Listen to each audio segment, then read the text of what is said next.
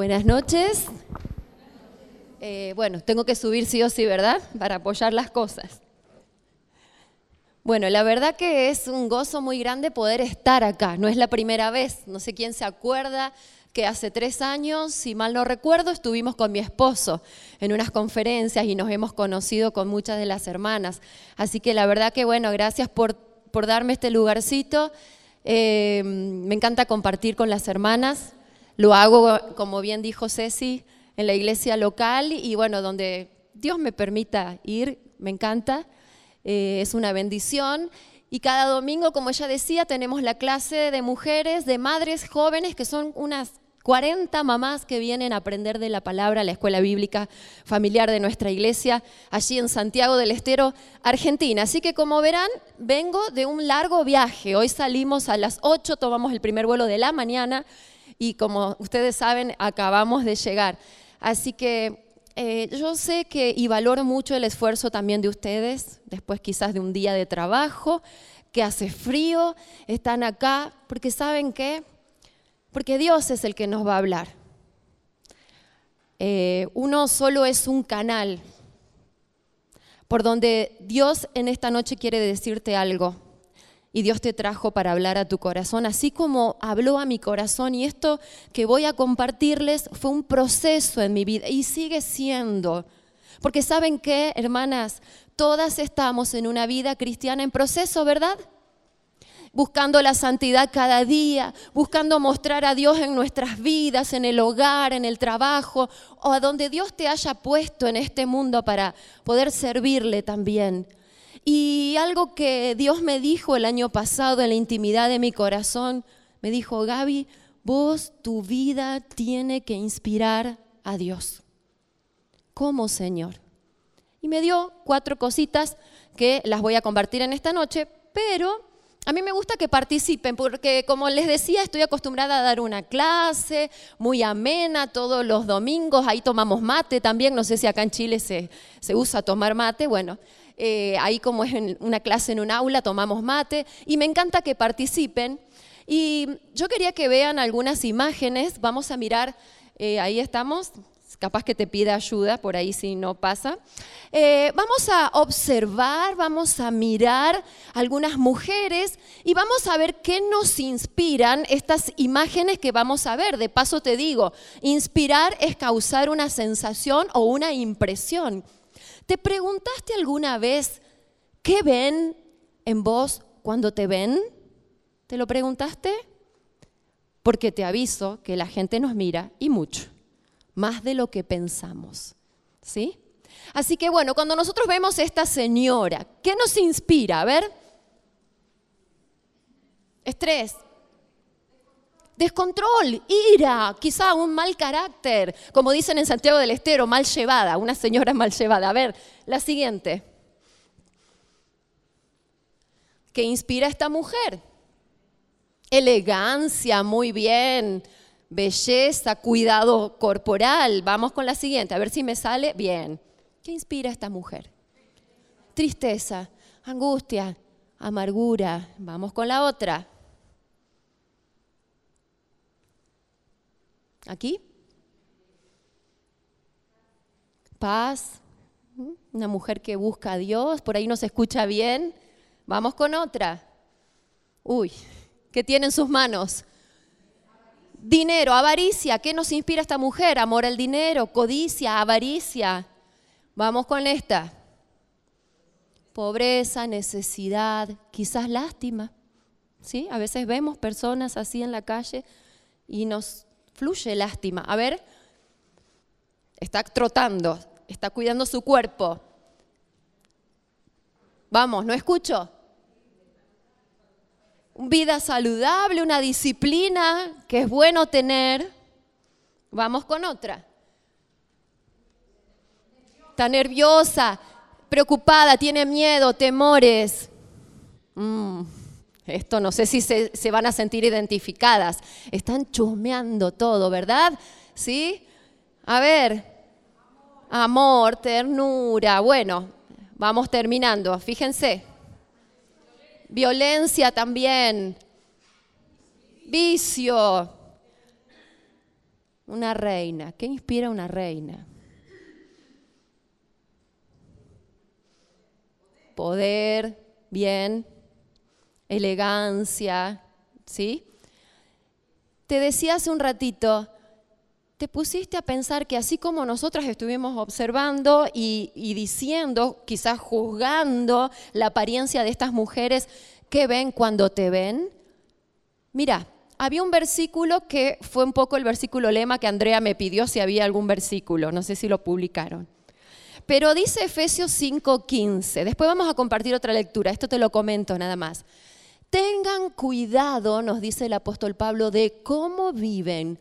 No vivan como necias, sino vivan como sabias. Ahora sí, acompáñame por favor en Proverbios 4. Te voy a invitar a ponerte de pie. Vamos a leer juntas allí tres versículos. Proverbios 4, del 7 al 9. Proverbios 4, nos ponemos de pie, así cambiamos un poquito de posición.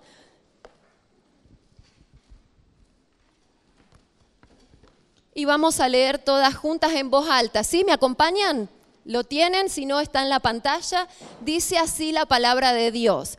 Sabiduría, ante todo, adquiere sabiduría. Y sobre todas tus posesiones, adquiere inteligencia engrandécela y ella te engrandecerá. Ella te honrará cuando tú la hayas abrazado. Adorno de gracia dará tu cabeza y corona de hermosura te entregará. Muchas gracias, pueden sentarse. Ahora, yo me pregunto esto, ¿qué desea Dios que los demás vean en nosotras? ¿Qué es lo que nosotras como mujeres debemos inspirar a otros? ¿Cómo debemos motivar a otras? ¿Se trabó? ¿Ahí también? Bien, en primer lugar, mujeres que inspiran a Dios, anotá, buscan la sabiduría de lo alto. Ahí tenemos. En segundo lugar, son mujeres controladas por el Espíritu Santo. En tercer lugar, mujeres que inspiran a Dios son mujeres que muestran el fruto del Espíritu. Puedo tomar de esta agua, ¿verdad? ¿Sí? Y en cuarto lugar, mujeres que inspiran a Dios son verdaderas adoradoras. Vamos con la primera. Mujeres que inspiran a Dios buscan la sabiduría de lo alto. Me encanta la carta de Santiago. Allí en el capítulo 3, versículos 13 al 18, el apóstol Santiago va a comenzar con una pregunta.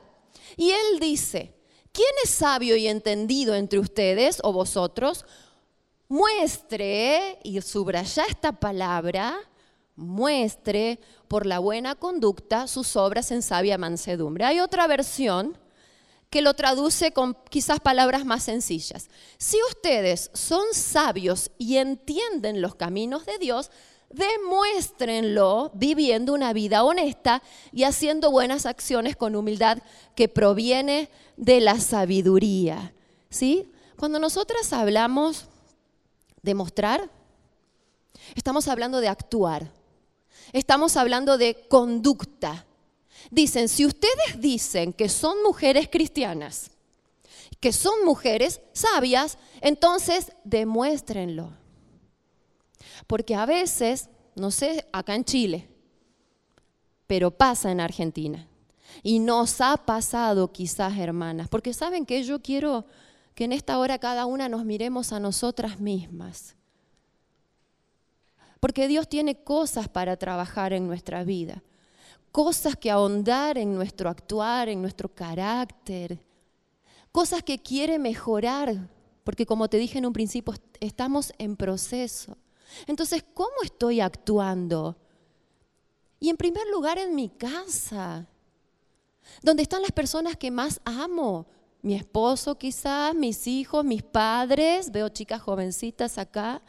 Estoy mostrando, estoy inspirando. Mira, la Biblia nos habla de dos tipos de sabiduría, ahí lo tienen en pantalla. Ahí mismo en Santiago, luego se nos habla de la sabiduría terrenal y de la sabiduría celestial. Entonces, fíjate, cuatro características de la sabiduría terrenal pone. Primero, celos. Si yo no tengo sabiduría celestial, es porque estoy teniendo sabiduría terrenal. Soy celosa, soy contenciosa, anda viendo y anda mirándote.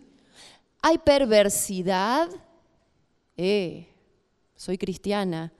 A veces hay malos pensamientos que albergamos en nuestras mentes, que no son pensamientos puros.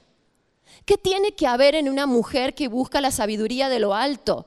¿Qué tiene que mostrar? Que es pura, que es pacífica. No me voy a quedar porque quiero desarrollar todo el tema, pero ya conocemos el significado de estas palabras, ¿verdad?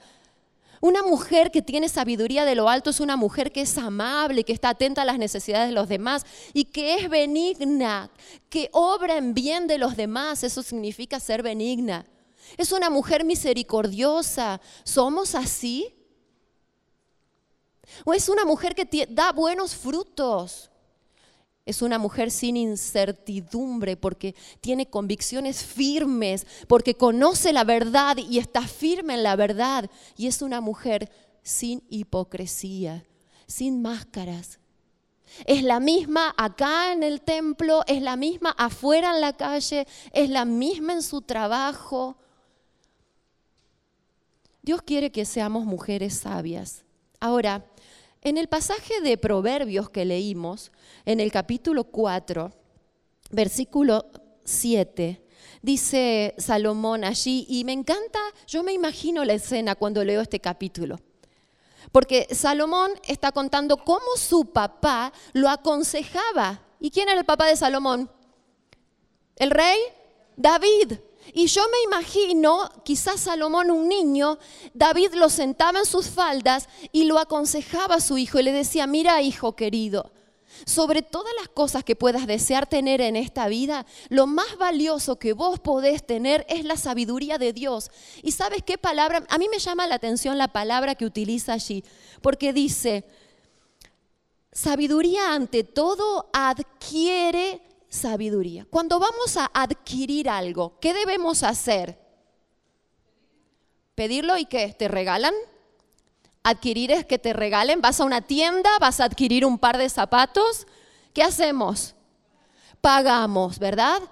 Porque tiene un costo porque hay un precio y para llegar a juntar ese dinero, quizás a veces, muchas veces hemos pasado frente a la vidriera y lo hemos visto y no, no llego ese dinero, tengo que trabajar un poco más porque no llego ese dinero y, y tuve que pagar el precio de tiempo, de dinero, para poder adquirir. Y saben qué, hermanas queridas, para adquirir la sabiduría hay que pagar un precio.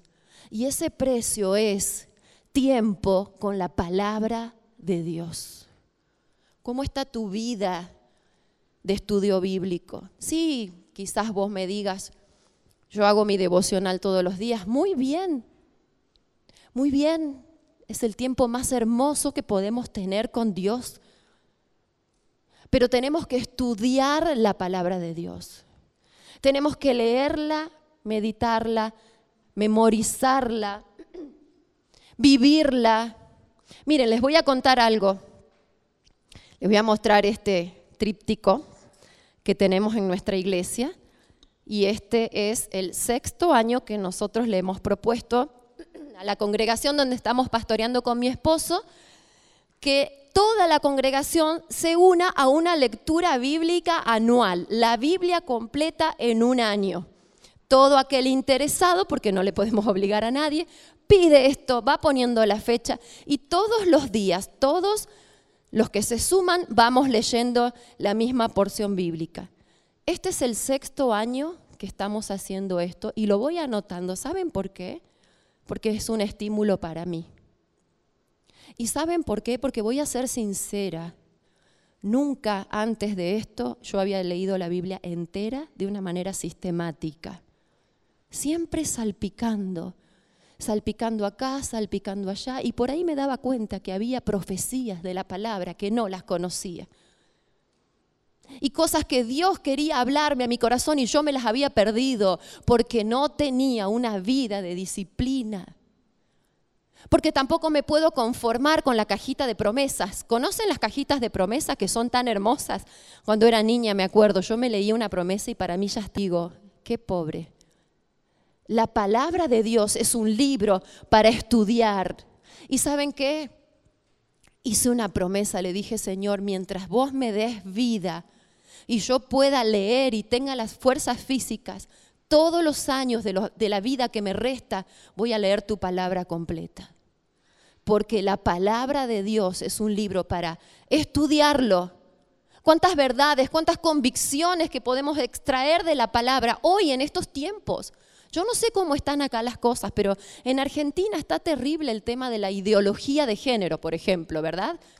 y tantas otras ideologías nuevas que van saliendo y nuevas filosofías que se ponen en contra de la palabra de Dios. Y saben que muchas veces nosotras no sabemos qué responder con base bíblica porque no tenemos en la mente la palabra de Dios completa.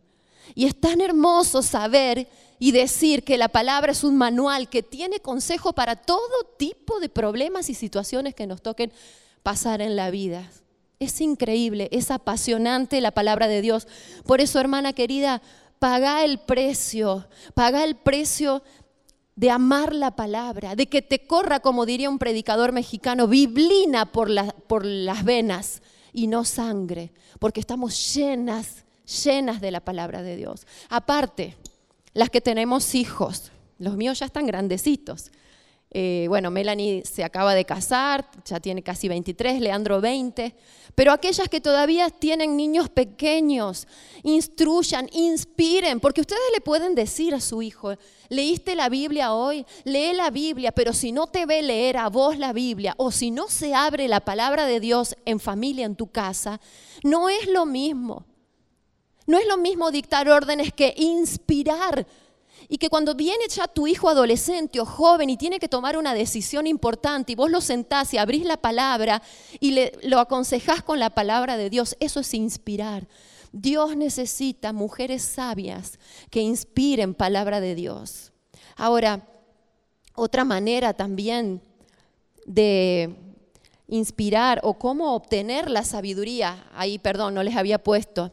¿Vieron el versículo de Proverbios 2.6 que dice, porque Jehová da la sabiduría y de su boca viene el conocimiento y la inteligencia. ¿Cuál es la boca de Dios? Esta es la boca de Dios. Miren, todo lo que Dios tenía para decirle a la humanidad está acá. No es poco, ¿no? No es poco. Dios habló y acá está. Y Dios sigue hablando a través de este libro. Ya está todo dicho tenemos que tomarlo. Pero también, ¿cómo obtenemos la sabiduría? Por la oración. Vieron que Santiago, capítulo 1, versículo 5, dice, yo sé que ahí está hablando de la prueba, ¿verdad? Santiago nos habla, nos enseña de la prueba. Y dice, si alguno tiene falta de sabiduría, pídasela a Dios, que Él da a todos abundantemente y sin reproche y le será dada. Pero yo sé también por el mismo rey Salomón que si pedimos sabiduría, Dios nos va a dar sabiduría. ¿Se acuerdan del rey Salomón? Que él, Dios le dijo, a ver, pedime lo que quieras. Y él no pidió riquezas, no pidió castillos, palacios, ¿qué pidió? Sabiduría. Y porque a Dios le agradó lo que pidió, entonces le dio todo lo demás. Nosotras tenemos que tener vida de oración más tiempo de oración. Me impacta la vida de Daniel, el profeta. Daniel oraba tres veces al día. Es que no podemos comenzar el día sin encontrarnos con el Señor. ¿Cómo vamos a enfrentar este mundo difícil que nos toca confrontar diariamente si no le hemos visto la cara a Dios en nuestra intimidad?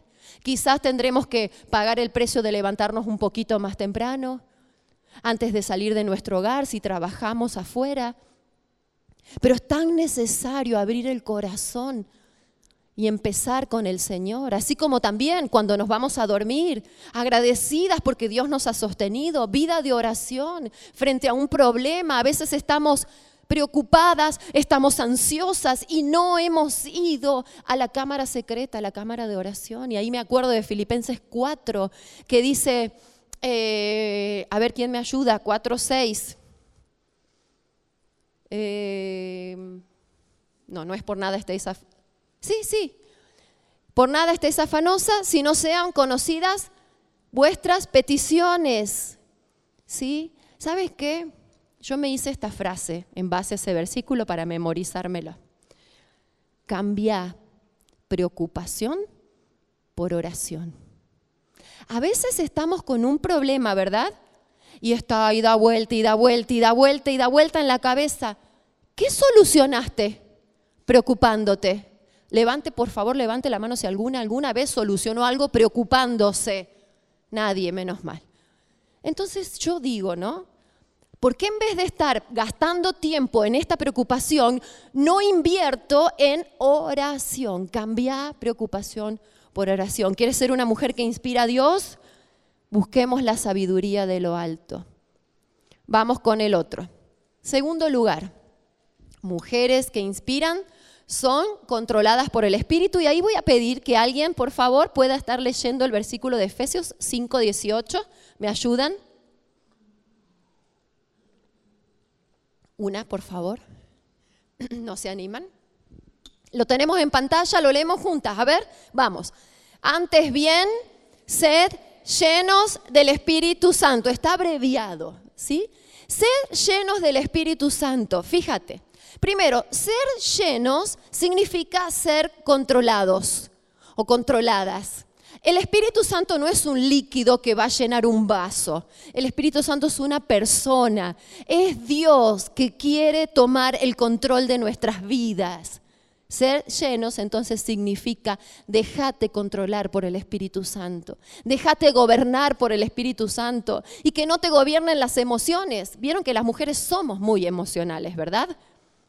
Y muchas veces las emociones gobiernan nuestros actos, gobiernan nuestra vida, gobiernan nuestros pensamientos. ¿Y qué dice Pablo acá? Dejen que los gobierne el Espíritu Santo que está en ustedes.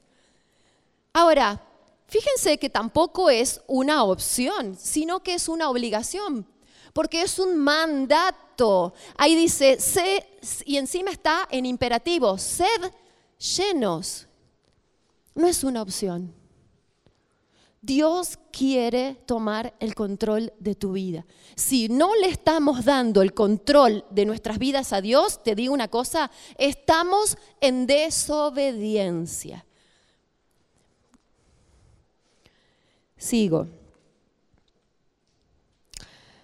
Ahora, ¿se acuerdan de qué habla ahí Efesios 5? Después del 18, Pablo comienza a decir, que las mujeres casadas debemos estar como con los maridos, sujetas, que los maridos deben amar a las mujeres, que los hijos deben obedecer a los padres, que los siervos o los empleados, porque en, este tiempo ya no hay siervos, vamos a decirle los empleados, los que están bajo eh, autoridad, deben también obedecer, sujetarse. Y que esos empleadores o amos deben tratar bien a sus siervos o empleados.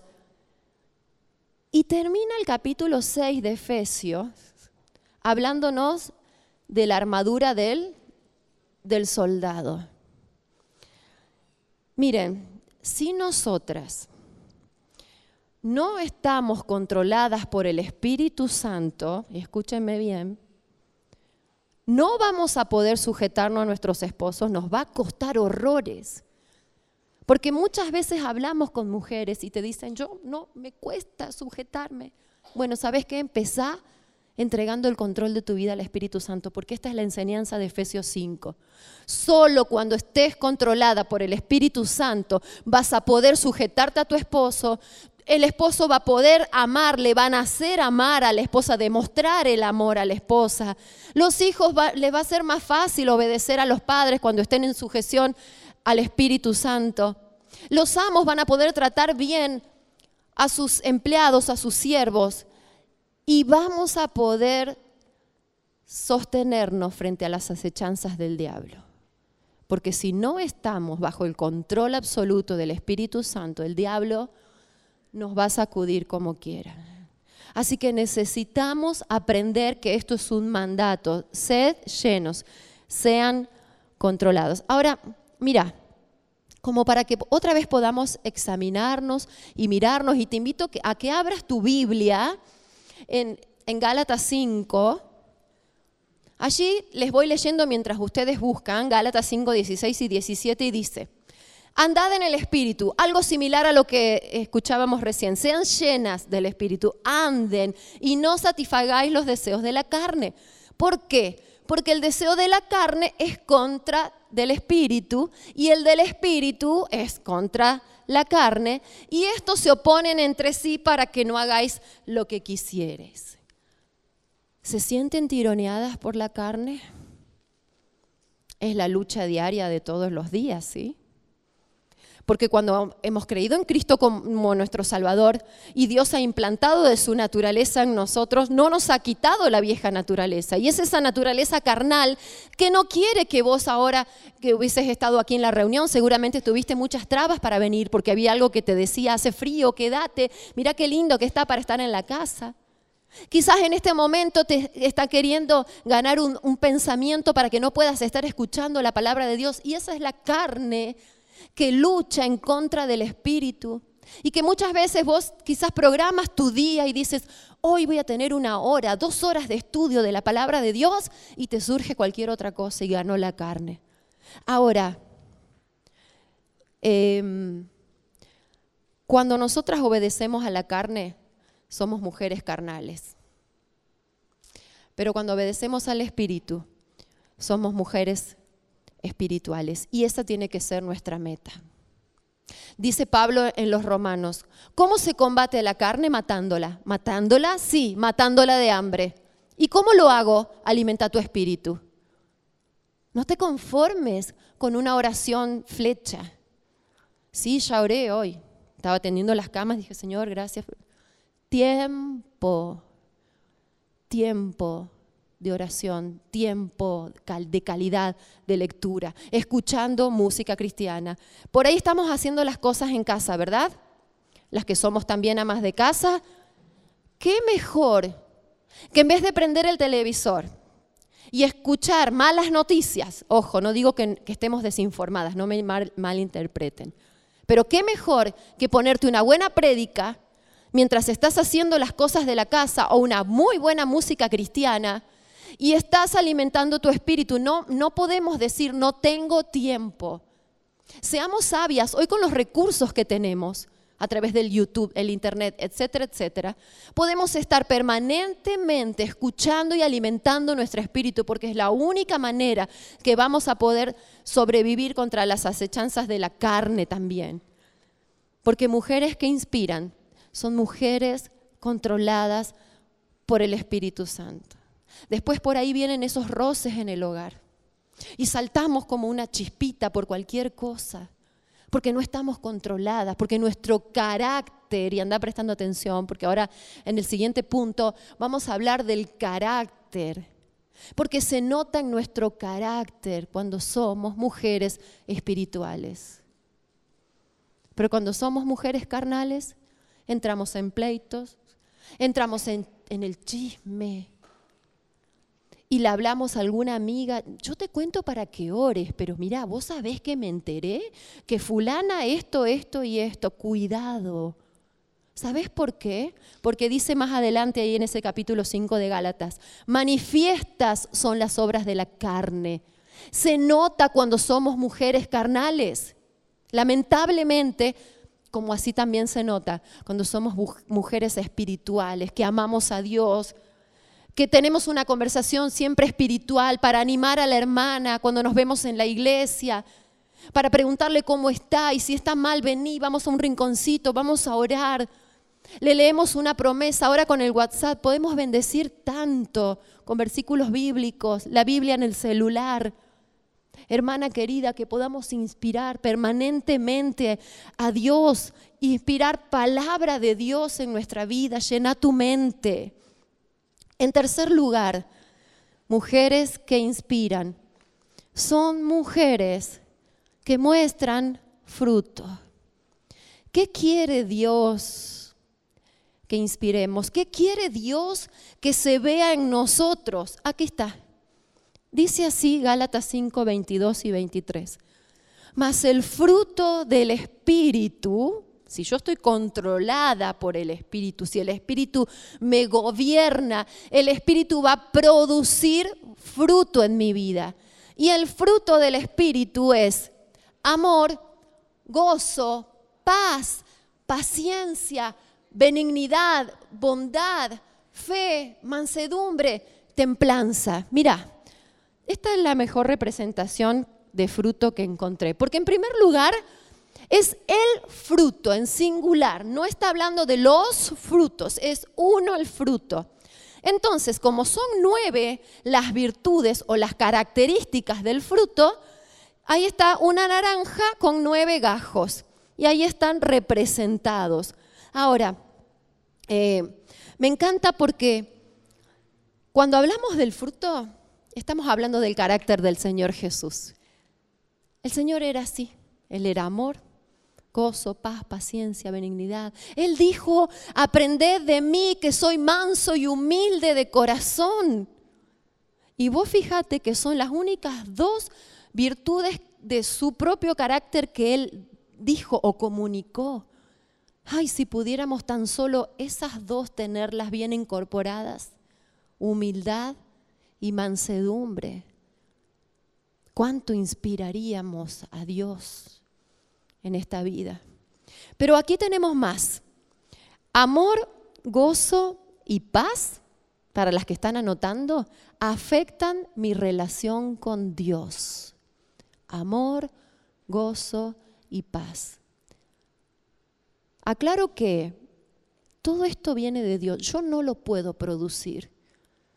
Aunque yo quiera, aunque yo me esfuerce, ¿Sabes qué? Es Dios el que lo va a hacer en vos y en mí. Y yo lo tengo que dejar. Porque a veces quiero obrar yo y creo que soy yo la que va a fabricar el fruto y nosotras no fabricamos nada. Solamente, como dijo Jesús en San Juan 15, yo soy la vid y ustedes son los pámpanos.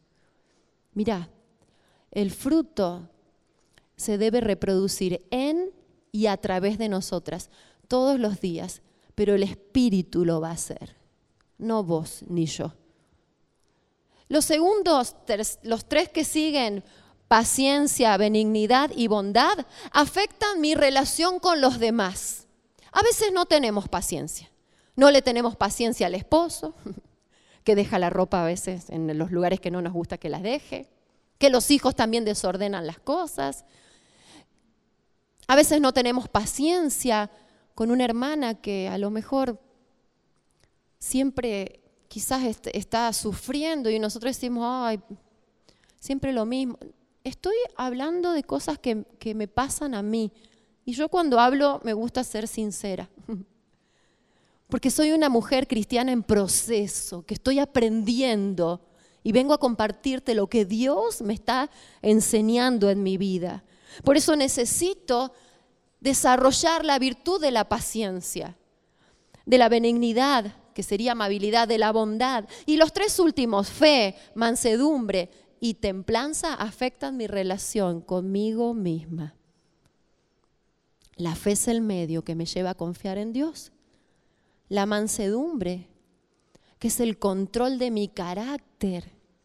La templanza, me encanta, es el dominio propio que es tan importante para nuestras vidas.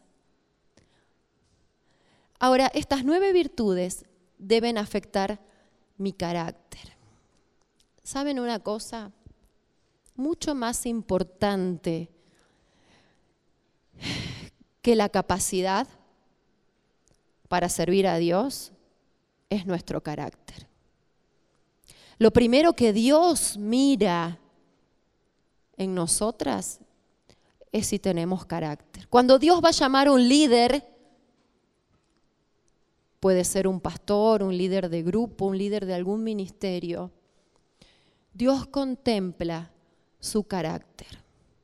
Porque yo puedo tener quizás mucha capacidad, Quizás puedo haber estudiado en un seminario teológico internacional, como quieras llamarle. Pero la gente nos está viendo. ¿Qué ven cuando te ven? Acordate la pregunta. Y quizás podemos dar una lección teológica perfecta, pero bajamos de acá y, nos ven en un estallido de mal carácter y vos decís, ¡guau! ¿Esa es la persona que enseñó recién la palabra? Cuando te ven en el quehacer cotidiano, cuando te ven frente a un problema que surgen, como en todos lados, antes que la capacidad, Dios evalúa, evalúa nuestro carácter.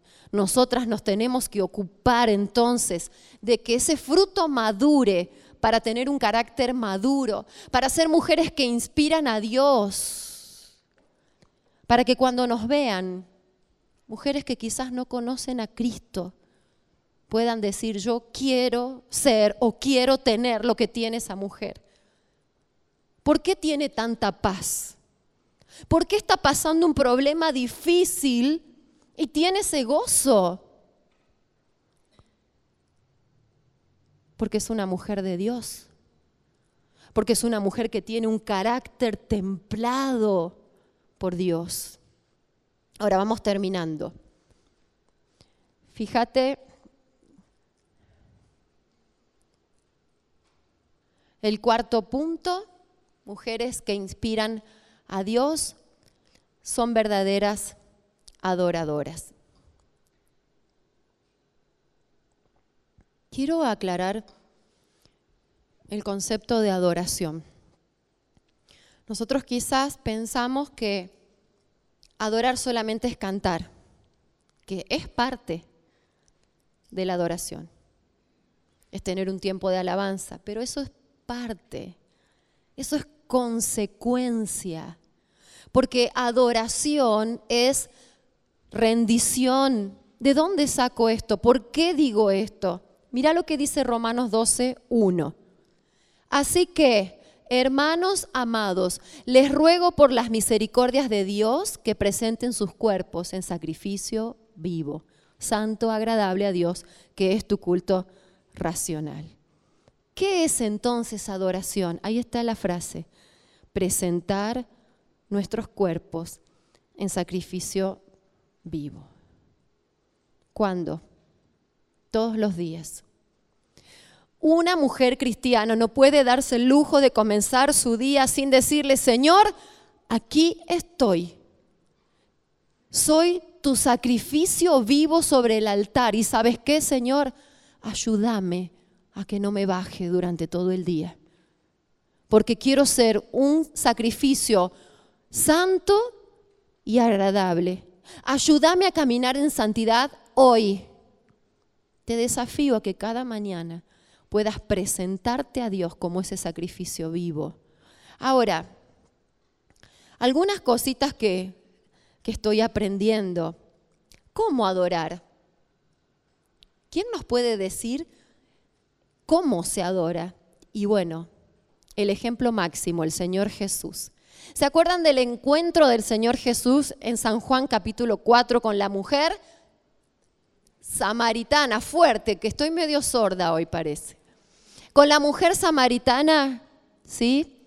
Una mujer pecadora, bueno, como todas las personas con las que se encontraba el Señor porque el Señor tenía compasión y amaba a los pecadores y todo el que tenía necesidad, dice, reconocía pecador, se acercaba a Jesús y le pedía ayuda. Y él no se la negaba, siendo que en esos tiempos, ¿se acuerdan? La mujer estaba siempre relegada de la sociedad. Y encima judíos y samaritanos no se querían, es más, se odiaban. Pero el Señor Jesús ese día paró en Samaria, entró siendo judío a Samaria y pidió agua. Y él le dijo unas palabras hermosas, ahí se acuerdan la escena, entablaron una conversación y en San Juan 4, si me acompañan, versículos 23 y 24, porque sí, ella era a su forma una mujer religiosa, pero no sabía cómo adorar. Y el Señor en aquella, aquel mediodía les va a dar la lección más grande de lo que es la adoración. San Juan 4, 23 y 24 dice, ¿Lo tienen? Dice, mas la hora viene, acompáñenme, vamos, fuerte. Mas la hora viene y ahora es cuando los verdaderos adoradores adorarán al Padre en espíritu y en verdad, porque también el Padre, tales adoradores, busca que le adoren. 24. Dios es espíritu y los que le adoran en espíritu y en verdad es necesario que le adoren. A ver, dos em, prerrogativas hay acá para adorar. En espíritu y en verdad. ¿Qué es adorar en espíritu? Mira, para que no nos olvidemos. Ah, eso es lo que dije antes. Dos palabras con C. Adorar en espíritu es adorar en conexión con el espíritu. Ahí en Romanos 8 también se nos enseña acerca del ministerio del Espíritu Santo y nos dice que el espíritu con mayúscula se conecta con nuestro espíritu humano y nos da la seguridad que somos hijos, hijas de Dios. Nosotras para adorar necesitamos la conexión del Espíritu Santo. Ahora, y necesitamos, y en verdad, ahí está hablando de la palabra de Dios. Por eso le puse la otra palabra con C, conocimiento. Porque si yo no conozco la palabra de Dios, vuelvo a lo que te venía diciendo, si no adquiero sabiduría, si no invierto tiempo en estudiar la palabra de Dios, no voy a ser una verdadera adoradora. Porque no puedo adorar a quien no conozco. No se puede adorar a alguien que no conozco. Entonces necesito tener la conexión, tener al Espíritu Santo en mi vida, es dejar que el Espíritu gobierne mi vida, dejar que Él tome control de mi vida para poder luego adorar a través de la palabra de Dios. Aquí el Señor también le va a enseñar a esta mujer que no existe un lugar específico. No solamente se adora aquí, en el templo. Yo tengo que adorar en mi casa. Cada vez que estés haciendo una comida, lavando una prenda, planchando, podés estar adorando.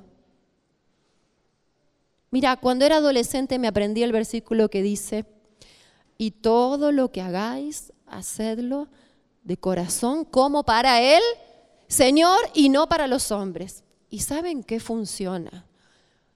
Porque por ahí me quejo, no sé si acá ustedes se quejan cuando están haciendo las cosas en la casa.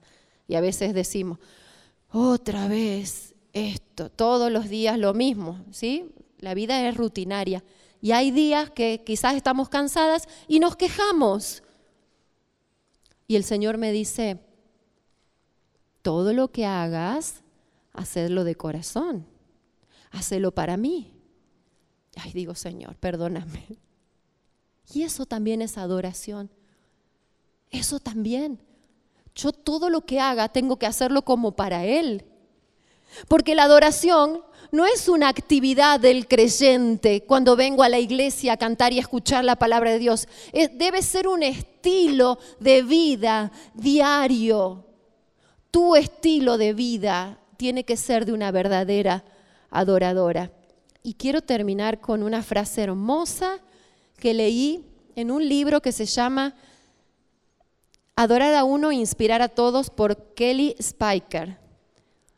Y ella allí deja esta frase hermosa que dice, adorar en espíritu y en verdad significa amar a Dios con todo lo que soy y honrarlo todos los días en todo lo que hago.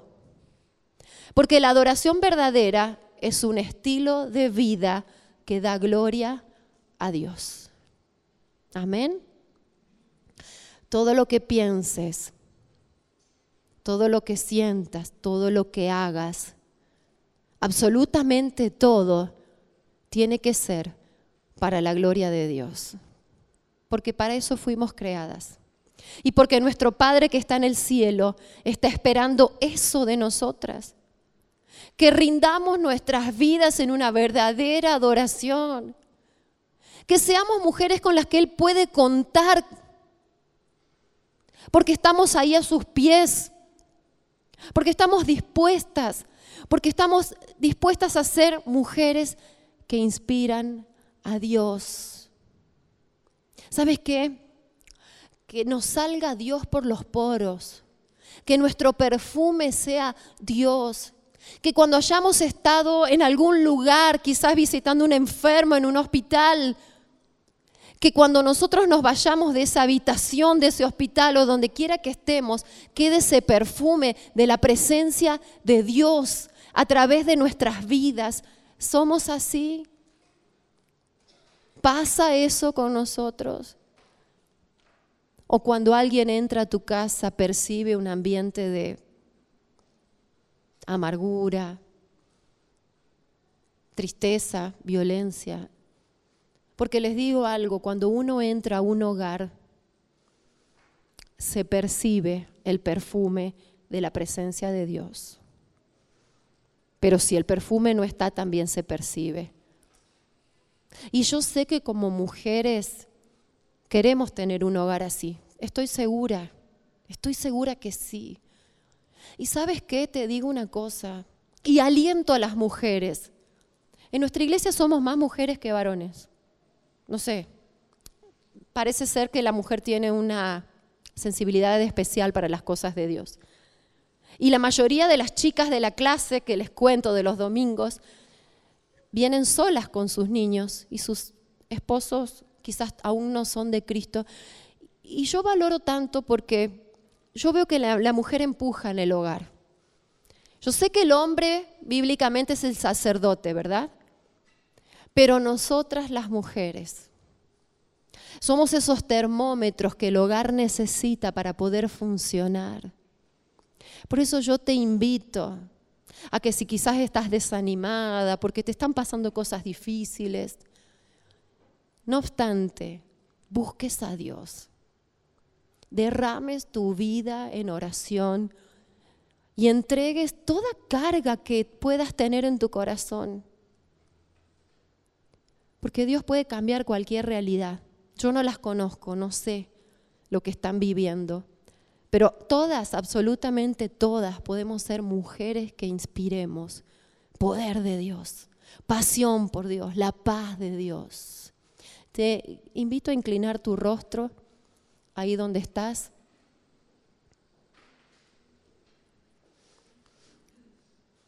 Y me pregunto, ¿qué estamos inspirando? ¿Qué es lo que se ve cuando nos ven? Quizás tengas que pedirle perdón al Señor por alguna actitud, por algún pecado que estás mimando, quizás algún vicio, un hábito que este sea tu tiempo. No estás acá para que te vayas como viniste. Has dedicado más de una hora de tu día para estar acá a los pies del Señor. Y Él quiere hablarnos en esta hora y que tomemos decisiones. Quizás ya te habló, pero ahora quiere tu parte. Él ya hizo la de Él. Quiere tu parte. Que confieses, que abras tu corazón y que tomes la decisión. A partir de hoy voy a ser una mujer que inspire a Dios donde quiera que esté. Yo te voy a dejar así unos minutitos y no sé luego quién pasará a cerrar esta reunión. Muchas gracias.